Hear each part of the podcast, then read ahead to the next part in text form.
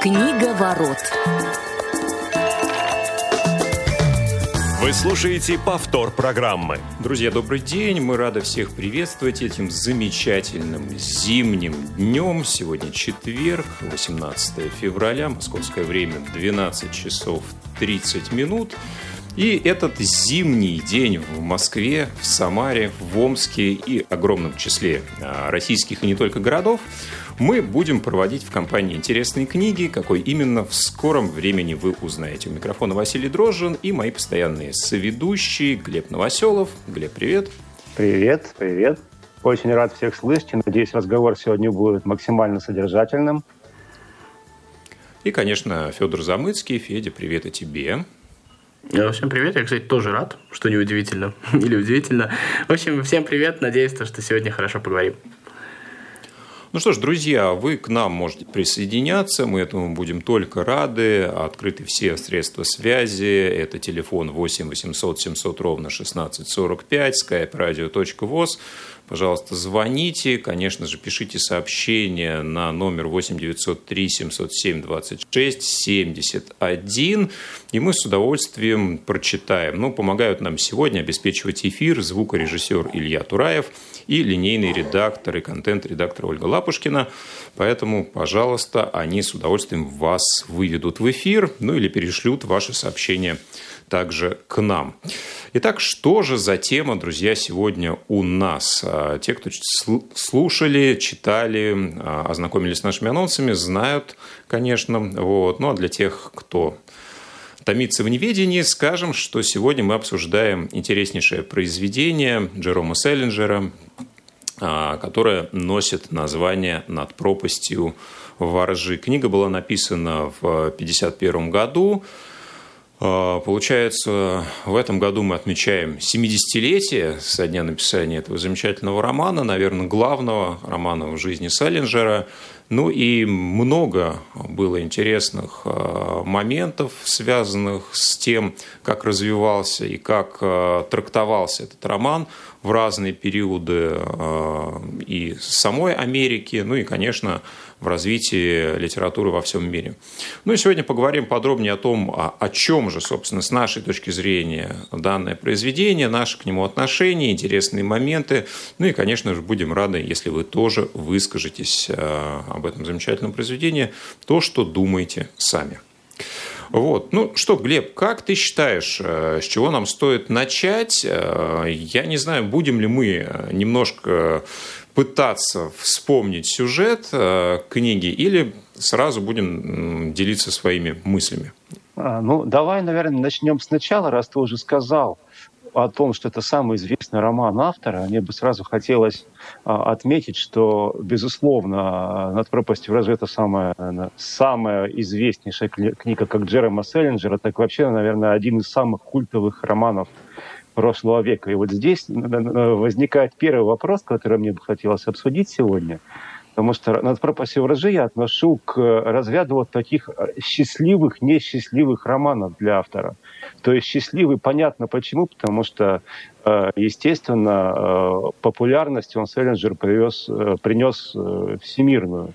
Но в то же время это роман и несчастливый, поскольку, собственно говоря, несмотря на то, что у Джерома Селлинджера есть огромное количество произведений помимо этого романа, это и рассказы э, замечательные, есть у него публицистика интереснейшая, но вот все, что им было сделано этим романом над пропастью воржи, э, затмевается. И, естественно, когда говорят Э, Джерем Селлинджер, естественно, прежде всего вспоминается именно этот роман. То есть это, с одной стороны, конечно, большая удача, но с другой стороны, как мне кажется, это своего рода э, крест любого автора, когда у него появляется такой роман, который, по сути, затмевает его все остальное, э, остальное творчество.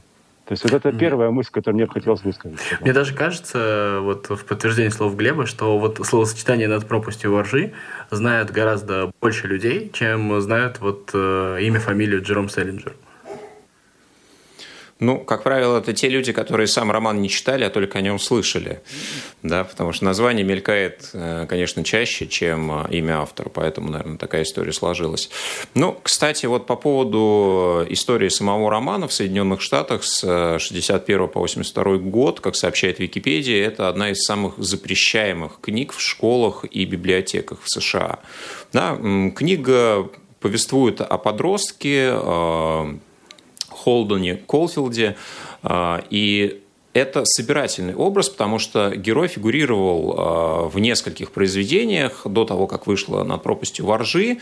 Ну и, наверное, действительно к именно этой книге Селлинджер подводил, вот собирал, а, копил различные материалы, и вот все это воплотилось в таком образе 16-летнего подростка, который изучает мир, имеет свое мнение и вот э, не боится в открытую, разговаривая с разными персонажами, э, изучать и, собственно, в каких-то моментах, наверное, конфликтовать с тем, что ему кажется неправильным, неприемлемым, ну или, не знаю, неуместным, может быть, в его картине мира. Ну что ж, друзья, давайте, наверное, какие-то основные моменты вспомним из э, самой книги. Начало, в общем-то, повествует о том, что этот самый подросток э, отчислен из, одно, из очередной школы э, Пенси за неуспеваемость. Он проваливает 4 экзамена из 5. Ну и, в общем, он решает каким-то образом а, не говорить родителям до поры до времени, потому что, узнав об этом, естественно, они расстроятся. И погрузиться вот. во все тяжкие. Безусловно, да. Ну и, собственно, а, наверное, интересно не то, что он погружается, а какие события и определенные факты а, сопровождают погружение.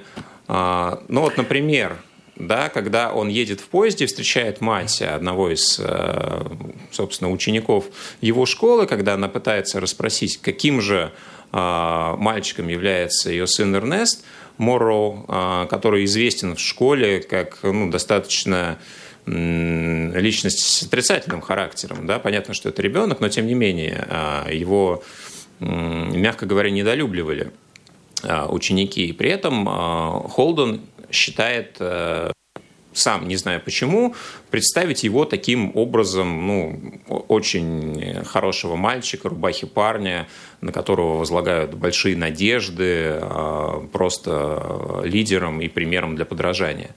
Да, вот, ну, это одна из черт. Да.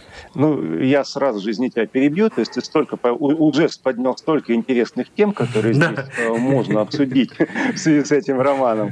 То есть начнем с того, что вот тот пример, который ты привел, э, вообще он не единственный в данном романе. И вот с моей точки зрения как раз тут противоречие э, между тем образом, который пытался нам дать автор, и тем, что у него получилось. То есть, ну, во-первых, то, кто там отрицательный, а кто положительный, мы можем судить только с позиции самого Холдена, поскольку весь роман, в общем-то, навис э, как бы на все события романа мы смотрим его глазами. А его взгляд, он, ну, его, мягко говоря, сложно назвать э, объективным. И, ну, сразу, наверное, скажу о своих собственных каких-то впечатлениях от романа, потому что они как раз очень двоякие.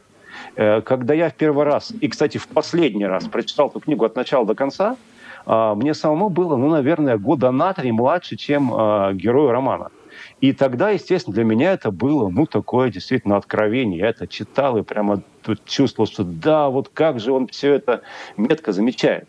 Вот. Но э, что интересно, что сейчас у меня уже совершенно таких ощущений нет. И даже не потому, что, там, скажешь, ты повзрослел, да, и у тебя уже, естественно, несколько другое мировосприятие. А прежде всего потому, что у меня не, не возникает ни малейшей симпатии к этому герою. Опять же, не потому, что он там совершает какие-то хорошие или плохие поступки, вот, а просто потому, что, как мне кажется, этот герой, э, ну, во-первых, не вполне, с одной стороны, он не вполне естественен, э, вот. А с другой стороны, вот все те проблемы, о которых он э, думает, рассуждает, все, все, что его тогда волнует, И, в общем, все те желания, которые он испытывает, там, начиная от того, что там пожить вдали от дома, пойти напиться, а, пойти переспать с проституткой и так далее. То есть, в принципе, а, я сейчас, может быть, скажу крамольную вещь, надеюсь, меня после этого от эфира не отключат. А, это абсолютно нормальные желания для любого подростка и вообще для любого человека в этом возрасте. И, собственно говоря, особенно писать-то тут получается и не о чем. Напротив, если вот таких желаний у человека в определенном возрасте нет, то вот это уже ненормально, это патология. А так, в принципе, то есть ничего особенного этот герой себя не представляет. Вот как бы что я хотел сказать. Вот мне кажется, что как бы тут сейчас я соглашусь и поспорю где-то с Глебом. А, тут мне кажется, что нужно, хоть мы и обещали, но нужно вот снова подняться над книгой и вспомнить то, что вообще в творчестве Селлинджера а, вопрос про то, как мы воспитываем детей, он достаточно активно поднимается. И вот а, то, про что говорит Греб, а, во-первых, а, тут не нужно поднимать э, вопрос того, что там кто плохой, кто хорошо, кто плохо действует. Тут, мне кажется, немножко другая история. А, тут вопрос заключается в другом. А, тут вопрос, что мы, безусловно, видим, что мальчик талантлив, у него есть совершенно обычные подростковые желания, что абсолютно нормально, а, чем, э, то, о чем говорит а, получается, что вот система воспитания детей, она построена на том, а, что вот э, э все, вот, э, все вот эти вот желания, все вот эти вот нормальные с точки зрения психологии вещи да, а, для ребенка, они, в общем-то, встречаются в, в штыки. И получается, что вся система воспитания построена на а, том, чтобы подавить, на том, чтобы раздавить. И то, о чем, мне кажется, говорит Селлинджер в этом произведении, он говорит о том, что мы давим не только какие-то плохие вещи, о, ужас, э, наши дети хотят спать с проститутками, да, а, но мы еще, кроме всего этого, возможно, задавливаем какие-то а, другие вещи, а, то есть вот, вот это, так скажем, э, репрессивная, так скажем, система образования, она растаптывает э, не только э, все, плохое, но и все хорошее вместе с этим. Вот. И мне кажется, в первую очередь книжка про это. А Колфилд, э, как такой яркий пример, ну, так скажем, отбивающегося от системы подростка, подростка совершенно нормального, э, вот опять же то, о чем говорил Глеб, и нормального во всех своих проявлениях, и, наверное, а чуть более свободного. И так получается, что вот этой вот его где-то ну, не то чтобы даже внутренняя свобода про подростка так трудно говорить, потому что подростки вообще не очень свободные, да, люди, но а, люди, задающие вопросы, а они вместо того, чтобы получить на них ответы, в общем-то, получают сплошное отторжение. И вот а, те, кто, так скажем, чуть глубже задают вопросы, как это делает Колфилд, они, в общем-то, оказываются на обочине мира. И из-за этого мы потом а, получаем а, не всегда, в общем-то, хороших личностей и все тому подобное. И мне кажется, что а, вот вся книга — это вопрос Селлинджера а, к той системе, в которой мы воспитываем детей. Мне кажется так. Но ну, вот тут, тут огромное я не то, количество... Я собираюсь с тобой спорить. Вася, извини. Тогда, Давайте, да. я не буду в ваш спор влезать, я потом тогда уже... Да, не, я не то, чтобы собираюсь с Федором спорить, но мне хотелось бы обратить внимание здесь на три вот какие момента. А, во-первых, э, вот то, что ты говоришь, что э, это, это подросток, да, и он такой, э, как бы именно Колфилд, подросток, который пытается отбиться от системы и как-то противодействовать системе. Как раз таки, мне кажется, я бы не сказал, что, э, Глеб, прости, да. я бы не сказал, что он пытается отбиться. Возможно, я так выразился, но я не, ну, да. немножко не сформулировал правильно. Он То не пытается отбиться, же, она сама его выбросила в этом смысле так, систему. Э, я повторил свою мысль, да, о, хорошо, то есть это продолжит свою мысль. Но повторю, повторю свою мысль, уточню, что ненормальным будет тот подросток, который в определенном возрасте не пытается противодействовать системе. То есть это как раз таки нормально. Вот. А касаемо того, что она его сама выбросила, но вот этого в книге я сейчас, по крайней мере, до конца не вижу. То есть единственное, в чем его эта система, можно сказать, выбросила и к вопросу о воспитании. Да, но это, опять же, особенность, наверное, системы тех лет и, возможно, образования тех лет, да, когда непонятно, зачем родители, а, собственно, отправляют ну, понятно, что там большая семья, еще младший, младший ребенок, да, его сестренка, отправляют э, своего явно не вполне благополучного подростка в какую-то школу и, собственно, сбрасывают э, вопросы его воспитания, на, на, в, отдают в чужие руки, да, вот, э, хорошо это или плохо, но вот, видимо, с точки зрения Селлинджера это не очень хорошо. Вот. А все остальные вещи, которые описаны в книге, мне кажется, они как раз таки абсолютно нормальные. И вообще мне, вот, вот лично мне вообще непонятно, за что в светлом, свободном, демократическом обществе Соединенных Штатах, Штатов так долго, в общем, шли разговоры о том, запрещать, там, убирать эту книжку из школьной или программы или не убирать, поскольку книжка вообще крайне невинная. Ну, ну, несмотря на всю светлую демократичность этого общества, оно очень сильно консервативное, и мне кажется, книжка покушается как раз на устои, и Колфилд сам покушается на вот эти вот э, привычные устои, вот эти вот школы классические, классическая роль педагогов, э, которые, так скажем, очень сильно завышена. Мне кажется, это, это же вопрос как раз про вот эту вот завышенную роль педагогов, э, то, что некоторые вещи могли бы выполнять родители, то, о чем ты говоришь, э, поэтому и шли такие дискуссии. Разве нет? Ну, кстати, очень интересный момент ты затронул. Вот я еще его тоже не обсудил с тобой с нашими радиослушателями. Ты обратил внимание, что действительно ведь он очень интеллектуально развит, Голфилд. Причем э, это видно по, не, по некоторым моментам. Во-первых, он, конечно, блестяще манипулирует э, своими собеседниками. Вначале он манипулирует своим учителем, вот этим историком, причем явно он над ним насмехается, да, но при этом он вот э, по, показывает себя именно таким, каким хотят его видеть. Потом он манипулирует вот этой мамой своего э, однокашника, про которого вспомнил Вася, да, и в дальнейшем он, собственно говоря, демонстрирует именно те модели поведения, которые от него хотят видеть окружающие. И второй момент, он, кстати говоря, отчасти манипулирует читателем. Э, то есть это тоже такой своего рода э, игра с читателем. С другой стороны, может быть, даже какое-то издевательство над читателем, потому что он, ну, он начинает комментировать многие свои действия. То есть вот он, например, пишет «я», а потом я начал дурачиться и описывает свои действия. То есть по этим действиям и так понятно, что он начал дурачиться, но он как бы показывает, вот вы такие все ребята тупые, ущербные, что вы даже не поймете, что я начал дурачиться, если я об этом не скажу. Ну и, кстати говоря, вообще многие действия Колфилда, вот их можно назвать как такой гипермаксимализм, да, нарочитый максимализм. То есть, посмотрим все его оценки, все его глаголы, да, то есть это все страшно, э, противно, ненавижу. То есть вот просто любые описания в его э, устах взять, то есть все крайне э, гротескно, да, это тоже такой очень своеобразный авторский прием.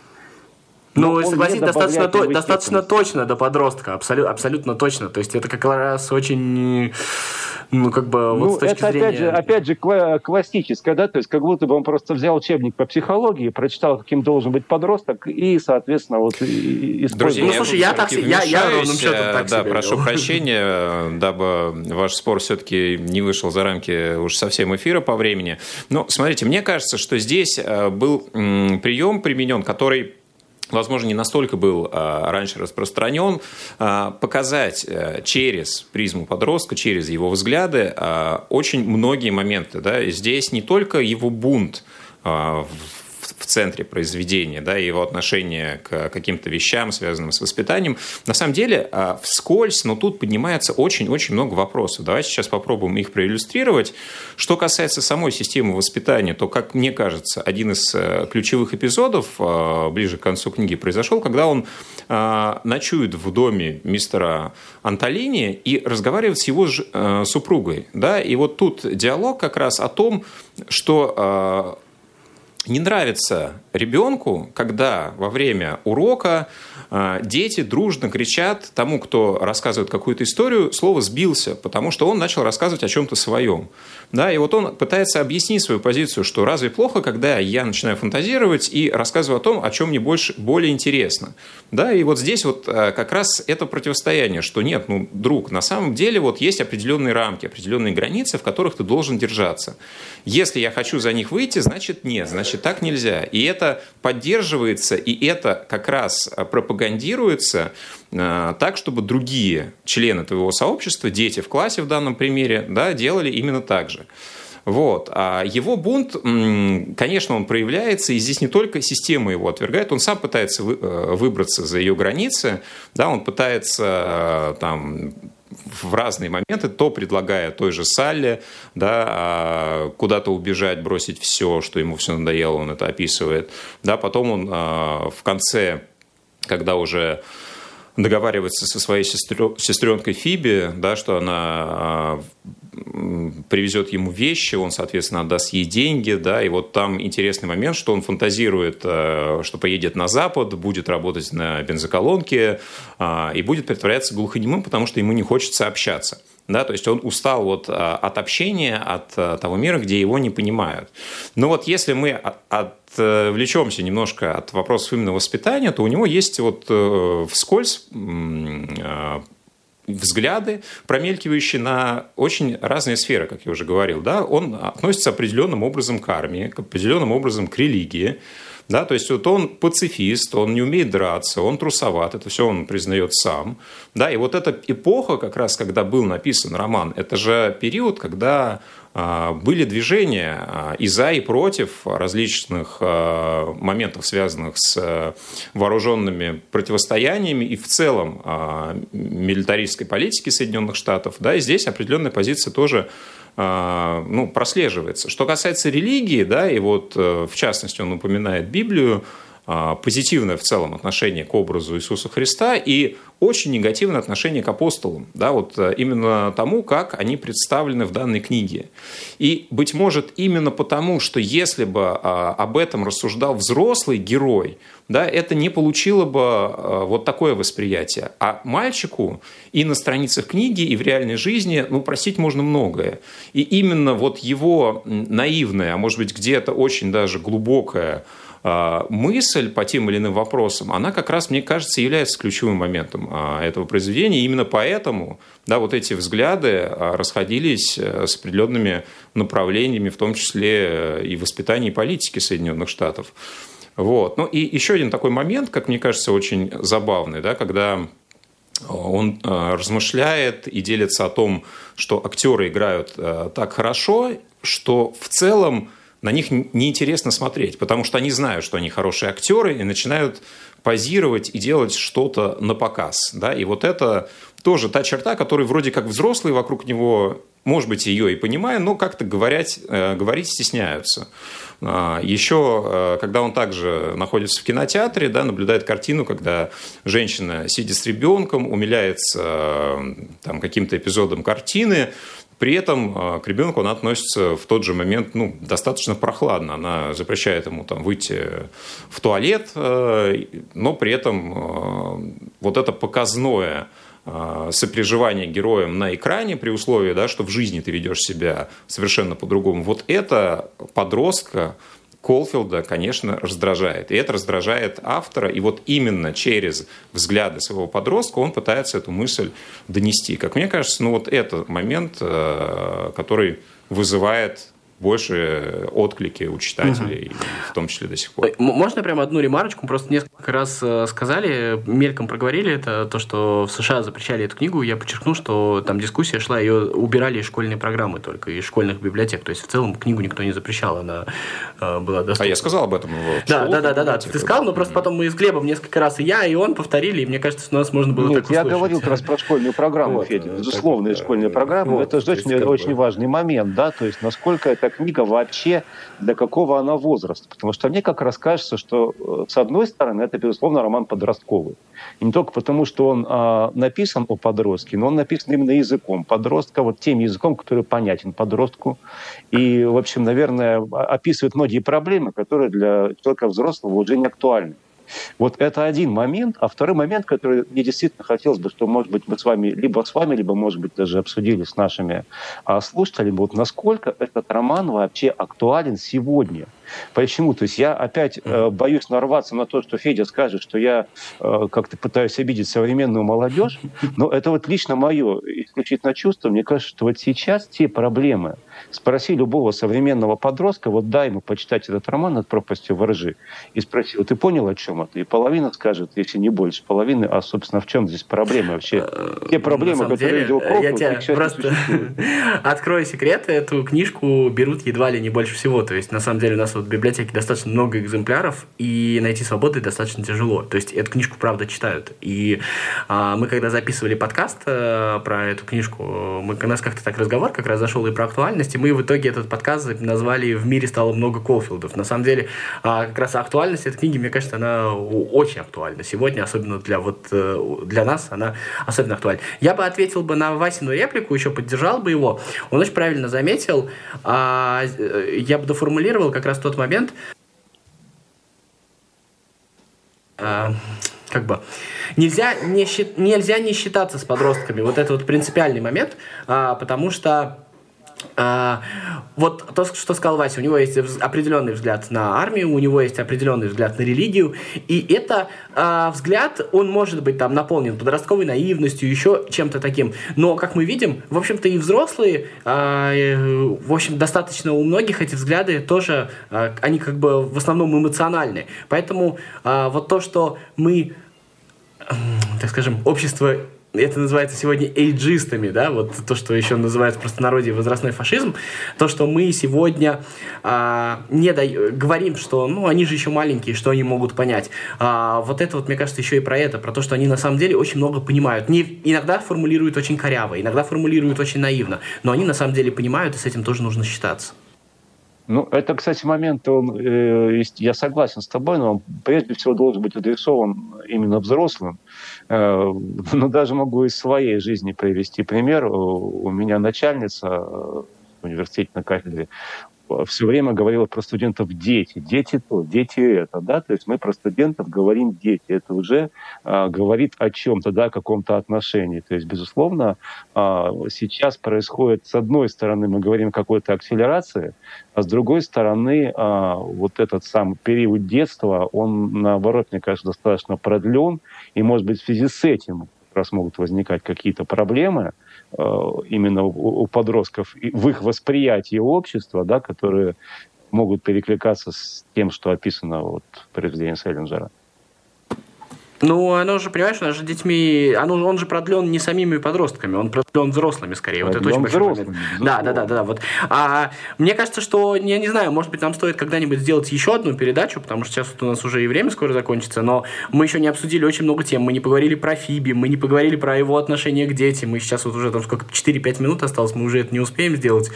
Вот, ну, в общем, да, даже вот так вот. Осталось на 3 минуты, нам подсказывают. Поэтому, э, может быть, еще какие-то... Подведем какие-то итоги вот этого промежуточного, мне кажется, нашего разговора. Ну, что... смотрите, мне кажется, еще вот э, кратко буквально то, что мы не упомянули. Ведь действительно речь о свободе и о том, э, насколько важно право выбора. Да, вот э, как раз э, касаясь Фиби, именно это, наверное, самый близкий, да, и самый важный а, вот в тот момент человек для него, которому он не боится единственный рассказать свою мечту, да, что вот единственная его мечта, а, ставшая заглавием книги, это ловить мальчиков, которые играют во ржи, да, а, стоя над пропастью и вот защищать их от возможной опасности. Ну, понятно, что это там аллегория некая, но это вот то, что он хочет заниматься. И вот в той системе, в которой он живет, да, такой профессии как бы не существует. И именно вот в этом ну, тоже символизм, как мне кажется, этой э, замечательной книги.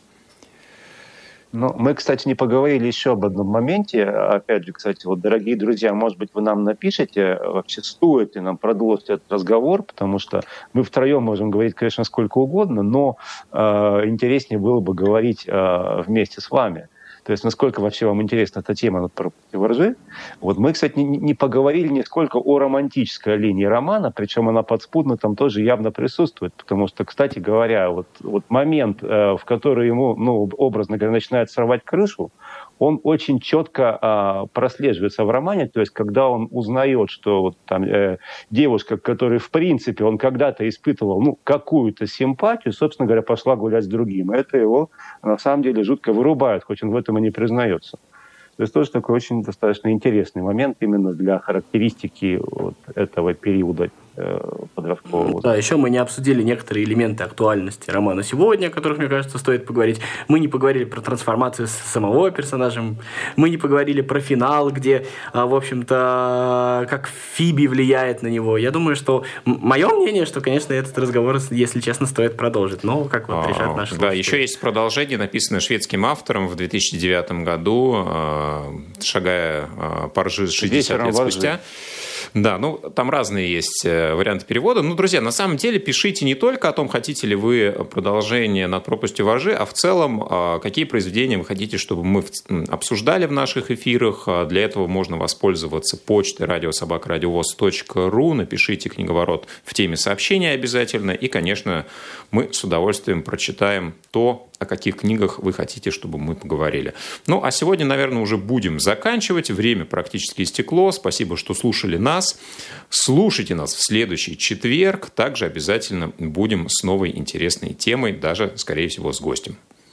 И читайте хорошие книги. Повтор программы. Книга ворот.